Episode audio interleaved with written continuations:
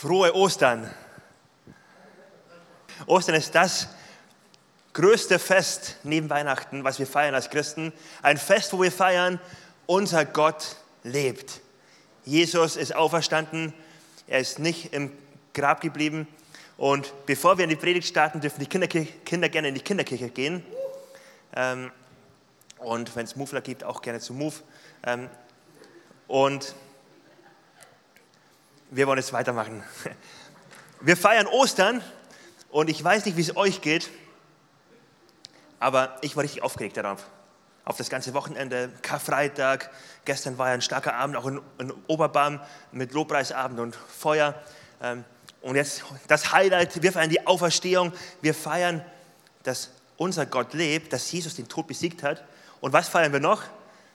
Dass weil er lebt, er uns Leben gibt. Weil er lebt, unser ganzes Leben auf den Kopf gestellt ist. Nichts beim Alten bleibt, nichts so ist, wie es wäre, wenn das nicht der Fall wäre, sondern alles hat sich verändert, weil unser Gott lebt. Das ist eine Feier, die alles durchzieht. Und ich habe mich so gefragt in der Vorbereitung, warum schenken wir uns Osterhasen? Hat jemand einen Osterhasen geschenkt bekommen? Ja, ich sehe da schon eine Hand. Ich weiß nicht, welchen Osterhasen ihr am liebsten habt. Ich liebe den von Kinder, Schokolade, der ist super lecker, oder? Dann gibt es auch noch den mit einem kleinen Bauch, wo dann auch ein Überraschungsei drin ist, auch ein Special Highlight. Und ich liebe den von After Eight. Hat jemand schon mal den gegessen von After Eight? Das ist der beste Osterhase, den du haben kannst, neben den hier. Diese zwei, einfach genial, einfach super lecker. Aber als Bayer, und ich bin ja auch ein bisschen ländlich geprägt, meine Oma hat Hühner, habe ich herausgefunden, dass Osterhasen ja nicht real sind. Und das wissen wir alle auch. Hühner legen, ähm, legen Eier, nicht Hasen legen Eier. Und die Frage ist, was hat dieser Hase mit Ostern zu tun? Und wir wissen, es ist ein Märchen, es hat nichts mit Ostern zu tun. Hasen bringen keine Eier, Hasen legen keine Eier. Es ist eigentlich Blödsinn. Und jeden denkenden Menschen schlägt das sofort auf und er denkt sich, was für ein Blödsinn, das brauchen wir nicht. Gleichzeitig aber bin ich begeistert darüber, weil ich liebe sie zu essen. Und ich denke mir, wir brauchen Osterhasen, natürlich. Ich weiß, es ist ein Märchen, aber es ist ein süßes Märchen, ein schönes Märchen. Und weil es so ein schönes Märchen ist, wünsche ich es mir doch jedes Jahr wieder. Geht es euch genauso? Ja. Und jetzt ist die Frage, die ich mir in der Vorbereitung gestellt habe, kann es manchmal sein, dass wir mit dem Osterhasen genauso umgehen, hm, oder das gleiche Bild projizieren auf die Auferstehung. Auf die Auferstehung, die wir feiern, dass man irgendwie so das Gefühl hat von, ja, es ist schön, es ist süß, es ist kraftvoll, aber irgendwie doch nur eine schöne Geschichte. Aber irgendwie doch ein bisschen unlogisch. Ich meine, Weihnachten kann man verstehen. Weihnachten kann Jesus auf die Welt. Ein Kind wurde geboren. Das ist logisch einfach nachvollziehbar, oder? Ich glaube, es gibt, weiß nicht wie viele tausend Geburten in Deutschland täglich. Eine Geburt ist jetzt nicht das, ähm, das Ereignis, was mein ähm, Erfahrungshorizont total sprengt. Aber eine Auferstehung, jemand wird wieder lebendig, jemand lebt in einem neuen Körper, jemand ist nicht mehr in Raum und Zeit gebunden, jemand hat keine Krankheit mehr, keinen Tod, jemand hat den Tod besiegt.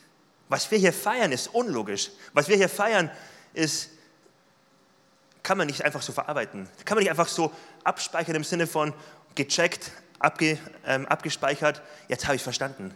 Das ist ein Fest, was wir feiern, was enorm Power hat. Aber auch für viele herausfordernd ist zu verstehen. Und ich lese manchmal die Süddeutsche Zeitung, als Bayer darf ich das, und dort ist eine Kolumne gestanden, wo ich einen ganz kurzen Ausschnitt kurz vorlesen möchte. Und zwar hat da jemand geschrieben über die Auferstehungshoffnung. Und er hat geschrieben, im Zentrum des Glaubensbekenntnisses, das in den christlichen Kirchen gesprochen wird, steht der Satz von der Auferstehung. Ich glaube an die Auferstehung der Toten und das ewige Leben. Wenn man den Satz wirklich ernst nimmt, dann dürfte es noch viel weniger Gläubige als Kirchgänger geben. Viele Christen, wenn sie ganz ehrlich wären, müssten wohl eher sagen, ich zweifle an der Auferstehung der Toten und am ewigen Leben. Manche würden wohl auch gerne sagen, dass sie den Gedanken schön finden, fänden, aber dass sie, dass sie Schwierigkeiten hätten, an diesen Gedanken zu glauben. Krasse Aussage, aber ich glaube, er hat ein Stück weit echt recht. Manche, für manche ist es ein Märchen, für manche eine schöne Geschichte. Und es ist so eine Gefahr darin, dass man das einfach abspeichert, ja, es wäre schön, wenn. Weil das ist etwas, was man rational nicht greifen kann und dann schnell mal in die Ecke geschoben wird. Und genau so, wenn es dir auch ähnlich geht, genau so ging es auch den Christen in Korinth. Das war ganz früh in der Kirchengeschichte, wenige Jahre nachdem Jesus gestorben ist, haben die Christen in Korinth von Jesus gehört, das Evangelium kennengelernt und haben gesagt, wir wollen Jesus nachfolgen. Und dann aber mit, nach wenigen Jahren schon kam die Frage auf, wie genau ist das zu verstehen? Ja, Jesus ist auferstanden, aber was meint das genau? Ist das eine schöne Geschichte? Ist das so eine Auferstehung, wie man bei der Beerdigung sagt, er lebt in unserem Herzen weiter? Ähm, oder was meint das genau? Und Leute haben angefangen daran zu zweifeln und haben so gemeint, wahrscheinlich ist er gar nicht wirklich auferstanden. Und jetzt die Antwort von Paulus auf, auf diese Fragen. Wir finden die in 1. Korinther, Kapitel 15, Vers 17. Paulus antwortet und sagt, und wenn Christus nicht auferstanden ist, ist euer Glauben eine Illusion.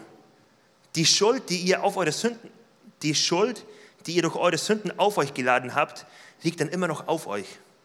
Und auch die, die im Glauben an Christus gestorben sind, sind dann verloren. Wenn die Hoffnung, die Christus uns gegeben hat, nicht über dieses Leben in der jetzigen Welt hinausreicht, sind wir die bedauernswertesten, sind wir bedauernswerter als alle anderen Menschen. Paulus macht deutlich, unser, Glaube, unser Glaube all das, was wir machen, wäre eigentlich eine Illusion, es wäre umsonst. Wir konnten sofort damit aufhören, wenn Jesus nicht wirklich auferstanden wäre. Wenn Jesus nicht wirklich auferstanden wäre, dann wären Familienangehörige, Familienangehörige, vielleicht Freunde, die gestorben sind, sie wären gestorben, wir würden sie nie wieder sehen. Sie wären gestorben, sie sind weg. Es gibt keine Hoffnung über das Leben hinaus. Es gibt keine Hoffnung, die weiterreicht. Und Paulus sagt damit, das wäre das Schlimmste, was uns passieren kann.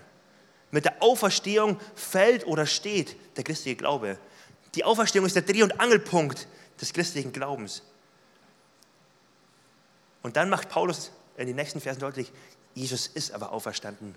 Er ist wirklich auferstanden. Nicht nur irgendwie im Geiste, nicht irgendwie im Herzen, er lebt wirklich. Er lebt.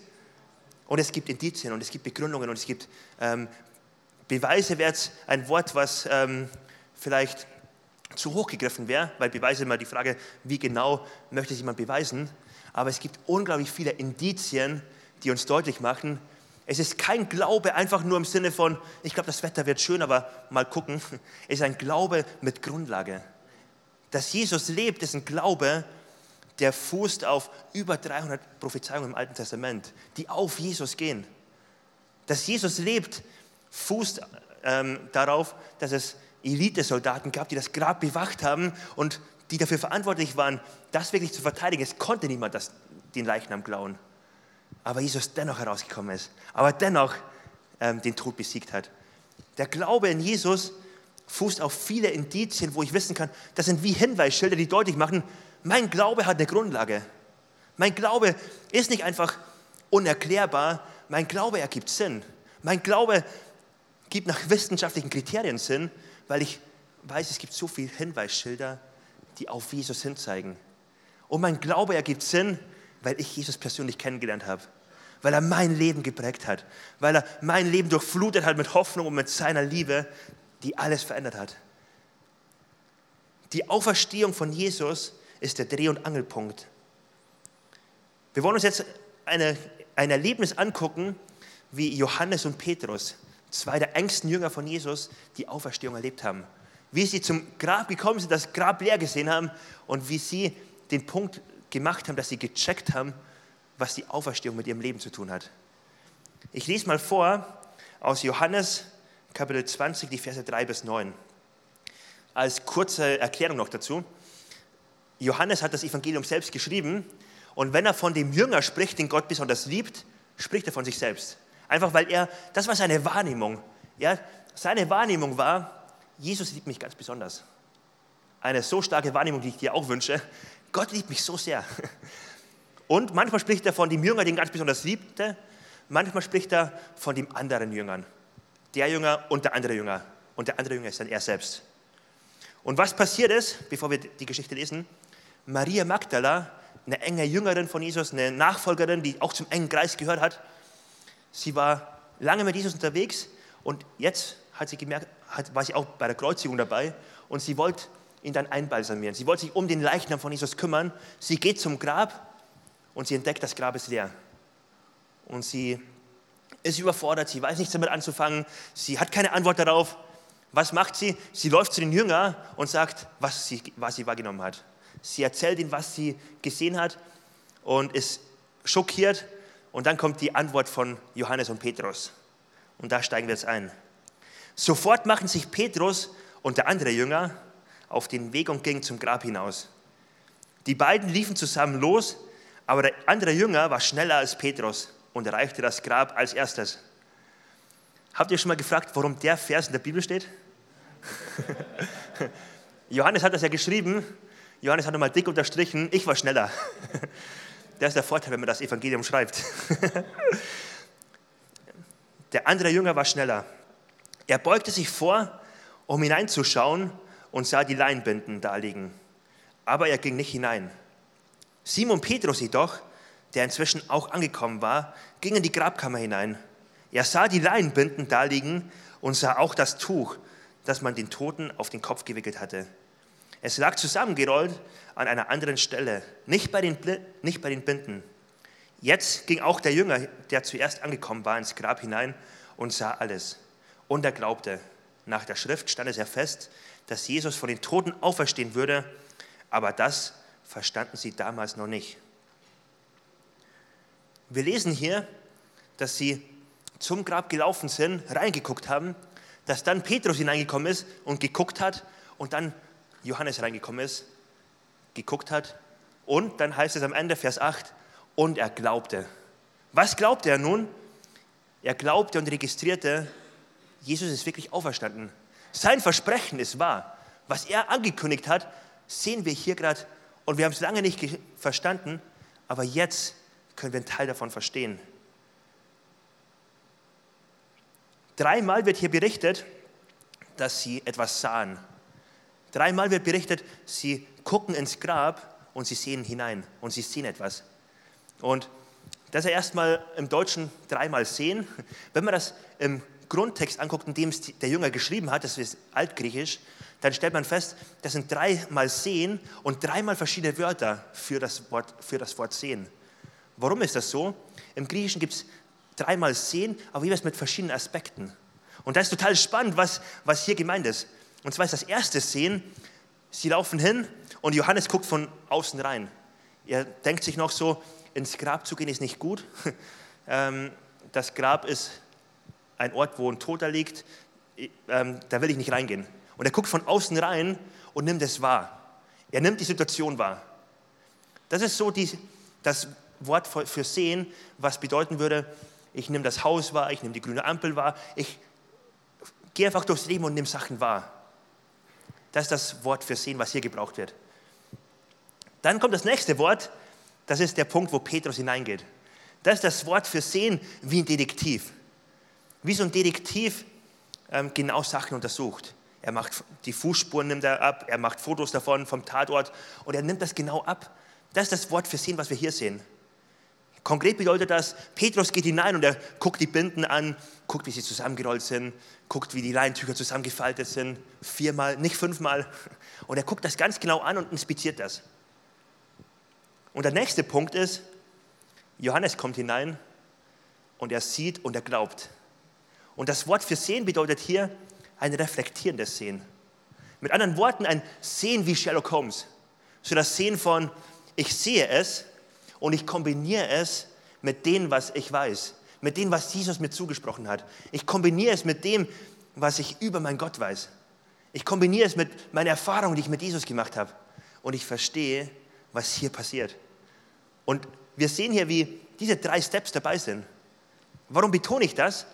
Weil ich es total wertvoll finde, dass Johannes glaubte, war nicht einfach so, ja, ich weiß gerade auch nicht weiter, ich glaube mal.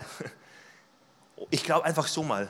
Sondern es war ein begründetes Glauben. Er sah das, was er vor Augen hatte. Er reflektierte es mit dem, was er über Jesus wusste und was Jesus ihm zugesprochen hat. und er glaubte. Und ich weiß nicht, wo du dich auf dem Weg befindest, welches Art von Sehen du hast. Vielleicht kommst du in Gottesdienst und du nimmst die gute Atmosphäre wahr. Du nimmst nette Leute wahr, du nimmst einiges über Jesus wahr. Vielleicht bist du auch schon im nächsten Schritt, du siehst und du denkst darüber nach. Du hast zu Hause angefangen, Bibel zu lesen, du beschäftigst dich mit Wort Gottes, du willst ein bisschen mehr von Jesus wissen und fängst schon an, so dir Gedanken zu machen und du forschst darin. Oder du bist schon am nächsten, letzten Punkt wie Johannes, dass du plötzlich feststellst, ich nehme das Wort Gottes, ich reflektiere es auf mein Leben und ich merke und ich erkenne, Gott hat Pläne für mein Leben. Es ist nicht eine Wahrheit, die ich ergreife, es ist eine Person, die ich anfange zu lieben und zu, kennenzulernen. Es ist etwas, was mit meinem Leben zu tun hat. Wir sehen hier, wie Johannes glaubte mit dem reflektierenden Aspekt und er glaubte an Gott. Er checkte plötzlich, das, was hier passiert ist, hat mit meinem Leben zu tun. Bis zu dem Moment war das Osterwochenende das schlechteste Wochenende im ganzen Leben von Johannes und Petrus. Es war das fatalste Wochenende, das ganze Leben ist ineinander zusammengebrochen. Der Lebenstraum ist ähm, zerbrochen. Alle Versprechen sind in ihren Augen zerbrochen. All das, was sie von Jesus gelernt haben, es hat keinen Sinn mehr ergeben. Ihr Lebensziel ist weg gewesen. Es war das fatalste, das schlimmste Wochenende bis zu dem Zeitpunkt. Und dann kam der Moment, er glaubte an Jesus, er reflektierte es und merkte plötzlich, das, was Jesus getan hat, es ist für mich. Es ist keine Niederlage, es ist der größte Sieg der Menschheitsgeschichte. Es ist der, die größte Rettungsaktion der Menschheitsgeschichte. Es ist für mich. Und er realisiert plötzlich, wie genial das Geschenk ist, was Gott für ihn hat.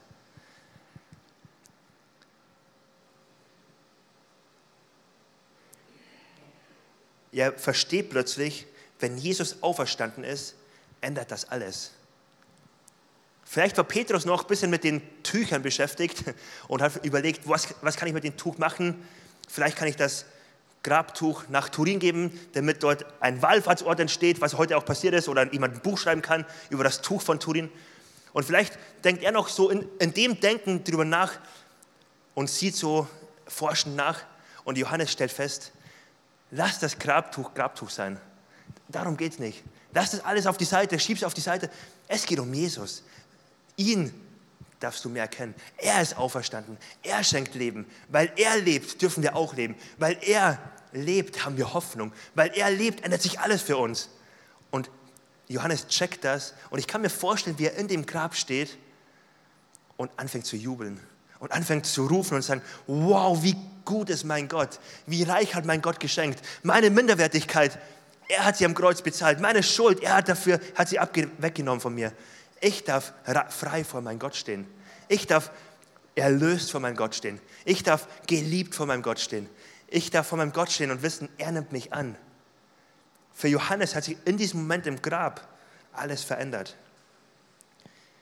Ich finde die drei Aspekte von, von Sehen so spannend, weil hier deutlich wird, Jesus lädt uns ein, ihn kennenzulernen. Er lädt uns nicht ein und überfordert uns im Sinne von, du musst es aber glauben, auch wenn alles in dir widerstrebt sondern er lädt uns ein und sagt, lern mich kennen. Beschäftige dich damit. Ich glaube, Jesus hätte auch so auferstehen können. Er hätte auch so von den Toten auferstehen können. Der Grabstein ist nicht weggerollt, dass Jesus rauskommt. Der Grabstein ist weggerollt als Einladung, komm hinein, guck's dir an, beschäftige dich mit mir, studier mich und entdecke, meine Versprechen sind wahr. Der Grabstein ist offen, dass du mich kennenlernen kannst dass du gucken kannst, das Grabtuch ist zusammengelegt. Jesus ist nicht in Eile geflohen. Er ist nicht schnell auf der Flucht gewesen. Er hat Zeit gehabt. Er hat ganz entspannt alles zusammengemacht. Er ist König der Welt. Der Grabstein ist offen als Einladung, studier mich. Hier sehen wir so den Herzschlag von Jesus, die Einladung von Jesus. Komm zu mir. Meine Einladung gilt dir.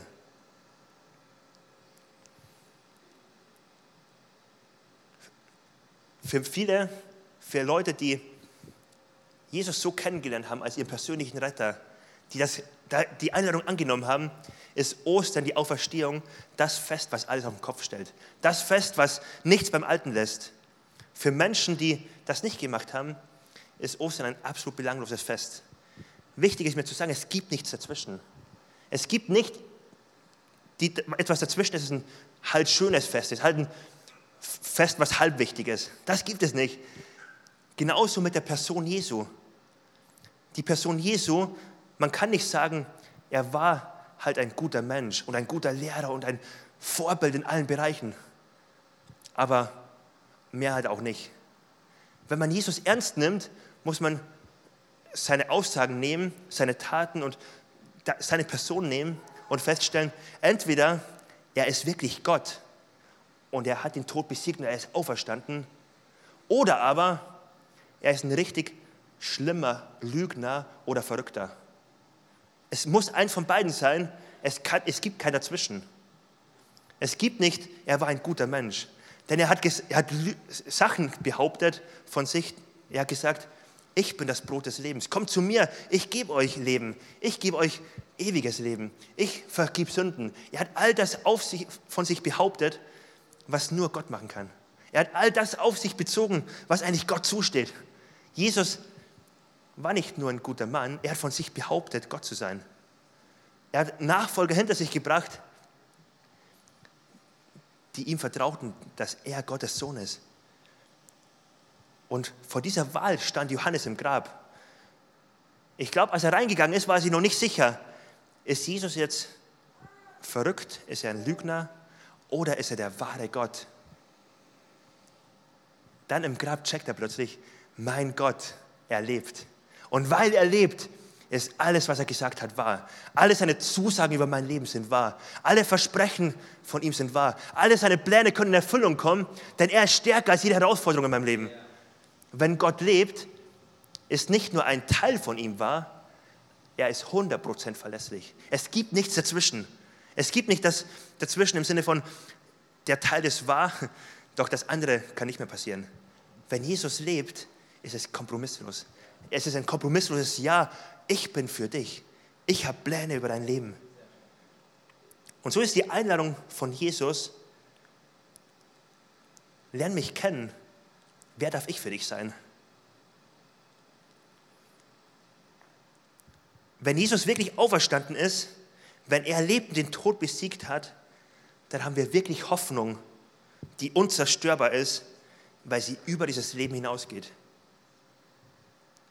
Ich glaube, für alle Christen auch unter uns, die schon lange mit Gott unterwegs sind, ist es so wichtig, sich das ein bisschen auf der Zunge zergehen zu lassen.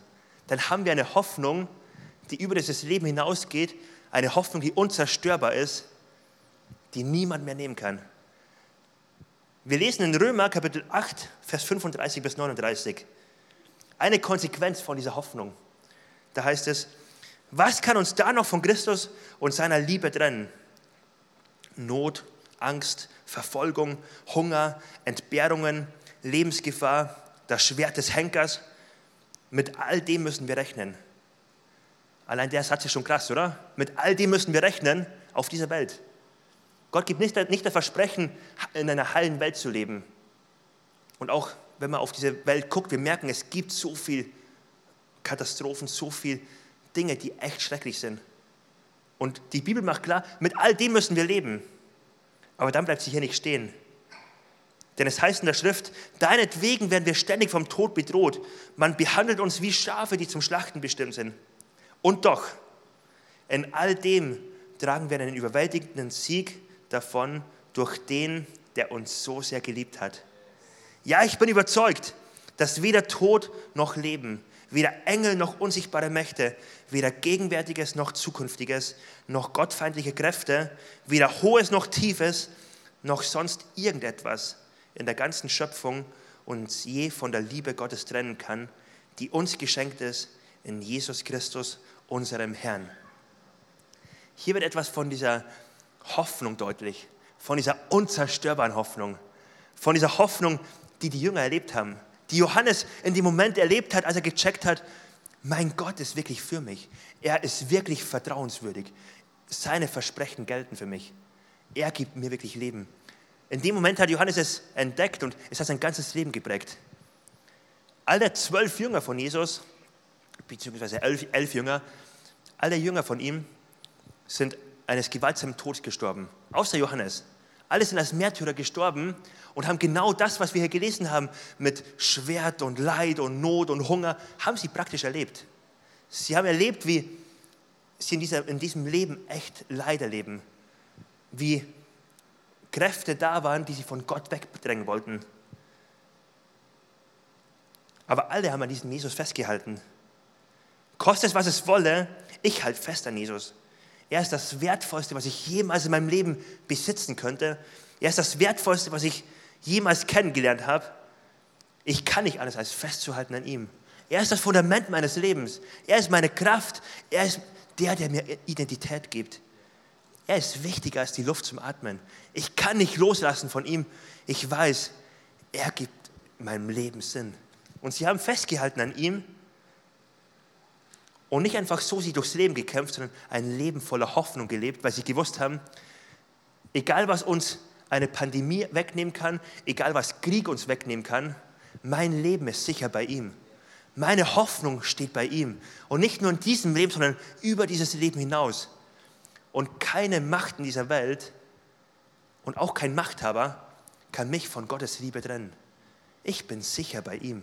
Was für eine Zusage die wir hier sehen können. Welches Vorbild, was die Jünger für uns haben, sind hier. Und gerade in dieser Zeit, wo auch wirklich Krieg herrscht und man sich daran gewöhnen muss, dass Krisen das neue Normal sind. Und man nicht warten muss, bis Krisen aufhören, sondern nur warten kann, bis die nächste Krise anfängt. Und nach der Ukraine-Krise wird es eine neue Krise geben. Und wie wichtig in dieser Zeit, die Perspektive richtig einzunordnen und zu sagen, mein Gott ist der Gott, der mir Hoffnung gibt. Mein Gott gibt Hoffnung, die über dieses Leben hinausgeht. Diese Hoffnung ist unzerstörbar. Und von dieser Perspektive aus will ich auf Probleme und Herausforderungen ähm, gucken. Dass mein Gott mit mir ist und mein größtes Ziel nicht in dieser Welt ist, mein Zuhause ist bei ihm. Mein Zuhause ist bei ihm. Dort ist mein Ziel. Wie stark, dass Paulus die Entscheidung getroffen hat und gesagt hat, mein Zuhause ist bei ihm. Welche starke Aussage. Diese Hoffnung ist nicht eine Hoffnung der Theorie, nicht eine Hoffnung, die halt sich schön anhört, die eine schöne Geschichte ist. Das ist eine Hoffnung, die in tiefsten Zeiten trägt, die für die Jünger ganz präsent war, die ebenso auch für Dietrich Bonhoeffer präsent war, der den Satz geprägt hat, wer Ostern kennt, kann nicht verzweifeln.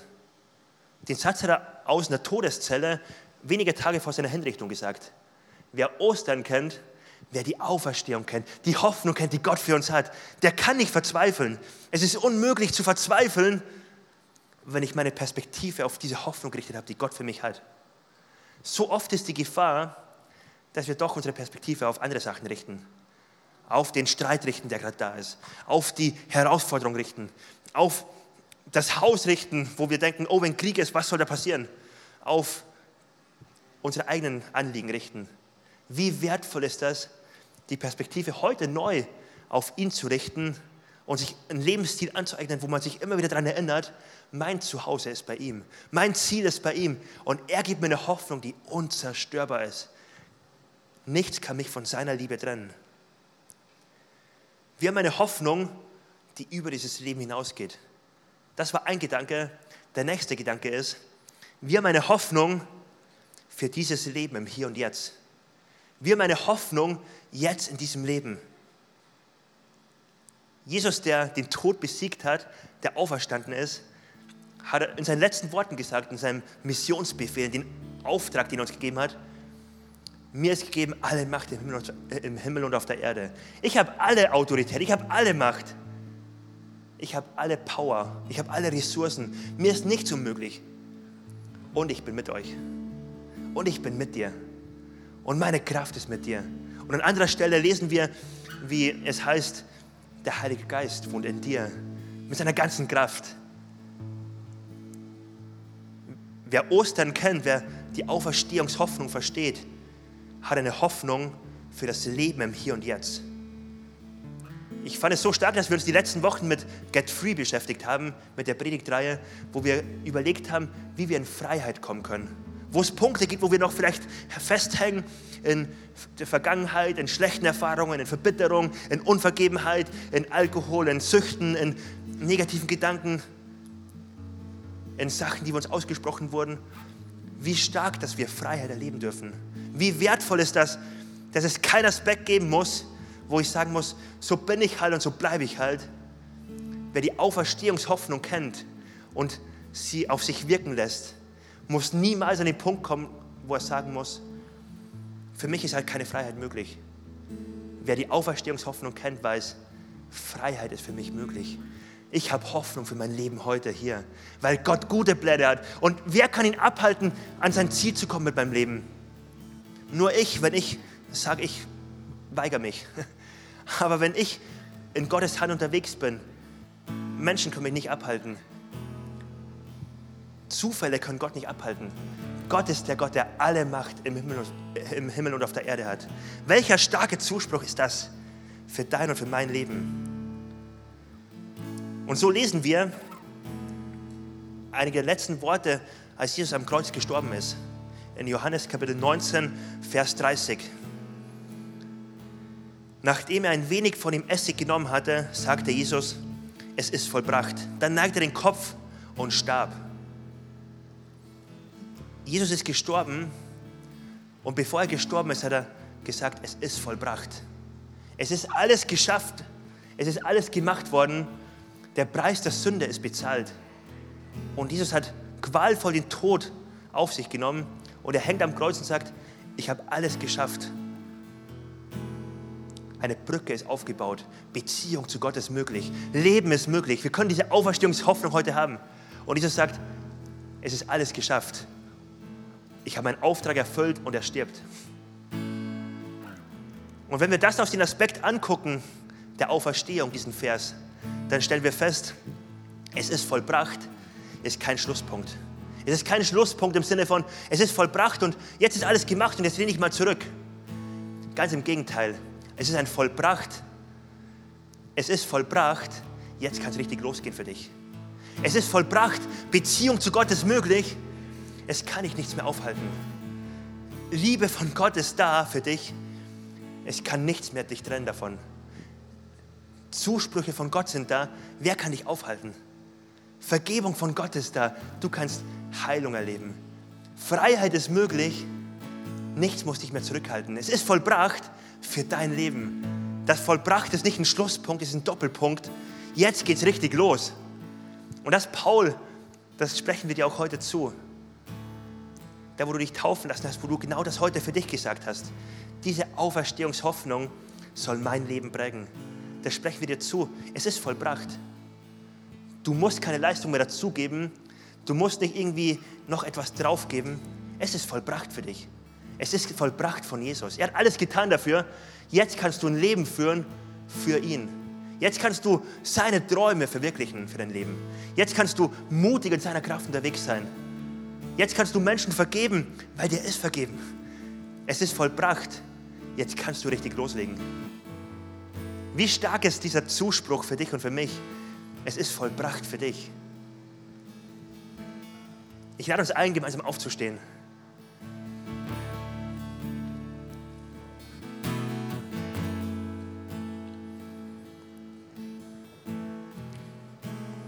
Und ich lade dich ein, dass du dir kurz noch mal ein bisschen die Frage stellst, wo stehst du in den drei Aspekten von Sehen?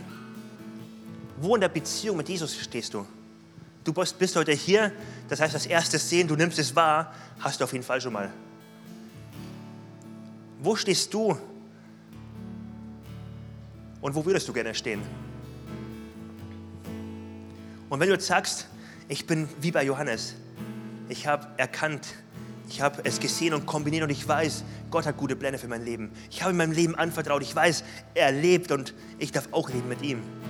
Wenn dich das betrifft, dann frage ich dich so, wie stark prägt diese Perspektive dein Leben? Wie stark prägt diese Perspektive der Hoffnung, der Auferstehung dein Umgang mit Problemen, dein Umgang mit Krisen, wenn du die Tagesschau anguckst? Wie stark prägt es dein Gebetsleben für Menschen? Wie stark prägt es deine Vergebungsbereitschaft? Wie stark prägt es deine Liebe zu Menschen, wenn du weißt, wie sehr dein Gott Menschen lebt? Und ich lade uns ein, einen kurzen Moment zu haben, wo du persönlich werden kannst vor Gott.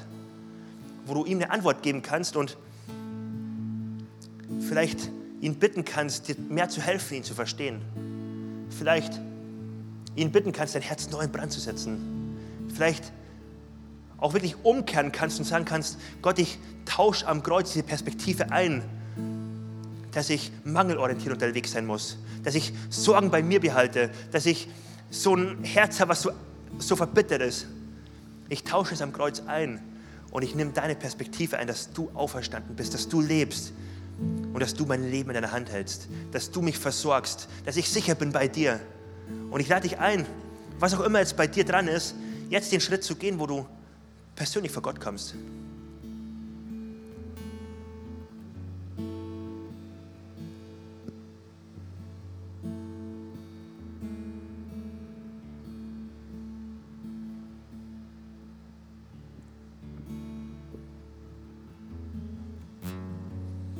Und wenn du gerade festgestellt hast, du bist beim ersten oder zweiten Punkt, aber du hast nun keine Beziehung mit Gott, dann wollen wir dich heute einladen, diese Entscheidung für Gott zu treffen. Jesus hat den Preis für dich bezahlt. Jesus lädt dich heute ein, zu ihm nach Hause zu kommen. Es ist nicht einfach so eine Einladung, es ist eine Einladung, die richtig viel gekostet hat. Es ist die teuerste Einladung, die du jemals bekommen kannst in deinem Leben. Eine Einladung, dass Jesus gesagt hat, ich habe alles bezahlt, was zwischen uns steht und es hat mich alles gekostet, aber ich habe es getan aus Liebe zu dir. Was ist das Motiv von Jesus, warum er dich haben möchte? Du wirst es nicht bei dir finden, du wirst es bei ihm finden. Es ist seine Liebe zu dir. Es ist seine Liebe, der sagt, ich kann mir nicht vorstellen, eine Ewigkeit ohne dich zu verbringen. Ich möchte dich nach Hause einladen. Seine Liebe wurde praktisch. Es ist nicht eine Liebe mit Worten, eine Liebe, die einfach nur schöne Worte macht, ist eine Liebe mit Handlung, eine Liebe mit Substanz, eine Liebe, die bewiesen wurde.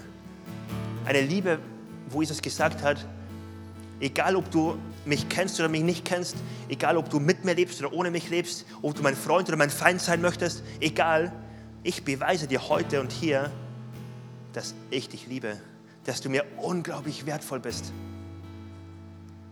Ich beweise dir heute, dass du eingeladen bist. Und diese Einladung von Jesus gilt auch heute. Und Jesus lädt dich ein und du musst nichts dafür leisten erstmal. Er lädt dich einfach ein und lädt dich ein, dass du bei ihm bist, dass du ihn kennenlernst, dass du ihn studieren kannst und dass du erlebst, wie vertrauenswürdig und wie, ähm, wie genial er ist. Und wenn dich das betrifft und du heute sagen willst, ich möchte Gott kennenlernen, dann lade ich dich ein, kurz deine Hand zu heben damit ich weiß, wenn wir gleich beten, dass ich dich ins Gebet mit einschließe und wir ja, das wirklich festmachen. Und ich lade dich ein, einfach als kurzes Zeichen deine Hand kurz zu heben und zu sagen, Gott, hier bin ich und ich möchte ein Leben mit dir starten. Ich habe jetzt keine Hand gesehen, wenn du dich gemeldet haben solltest und ich übersehen habe, tut es mir leid. Ansonsten, wenn du dich entschieden hast und dich nicht getraut hast zu melden, dann lade ich dich ein, bete jetzt richtig kräftig und laut mit ganzem Herzen das Gebet mit. Und wir als ganze Kirche beten auch mit. Das ist ähm, unser so ein Fundament, unser Glaubensbekenntnis, wo wir sagen, wir wollen das immer wieder beten, weil das unsere Beziehung mit Gott definiert. Dass wir ihm vertrauen und dass wir ihm so nachfolgen. Lass uns gemeinsam dieses Gebet beten. Jesus, ich weiß, dass du mich liebst es gibt nichts, was ich tun könnte, damit du mich mehr liebst. Und durch nichts, was ich tue, würdest du mich weniger lieben. Du bist für mich gestorben und auferstanden. Ich glaube an dich. Du bist mein Gott, mein Retter und mein Herr. Bitte schenke mir die Vergebung meiner Schuld. Ich möchte als dein Kind leben und du sollst mein ganzes Leben bestimmen. Ich danke dir, dass ich durch dich wirklich frei bin und ein Leben in Ewigkeit habe. Amen. Amen.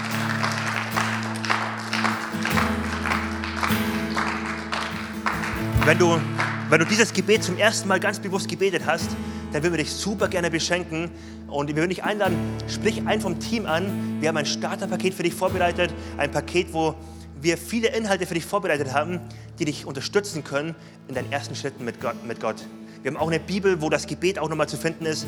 Und wir wollen dich unterstützen, dass wir gemeinsam Jesus nachfolgen und du Stück für Stück erlebst, wie Gott dein Leben mehr und mehr beschenkt.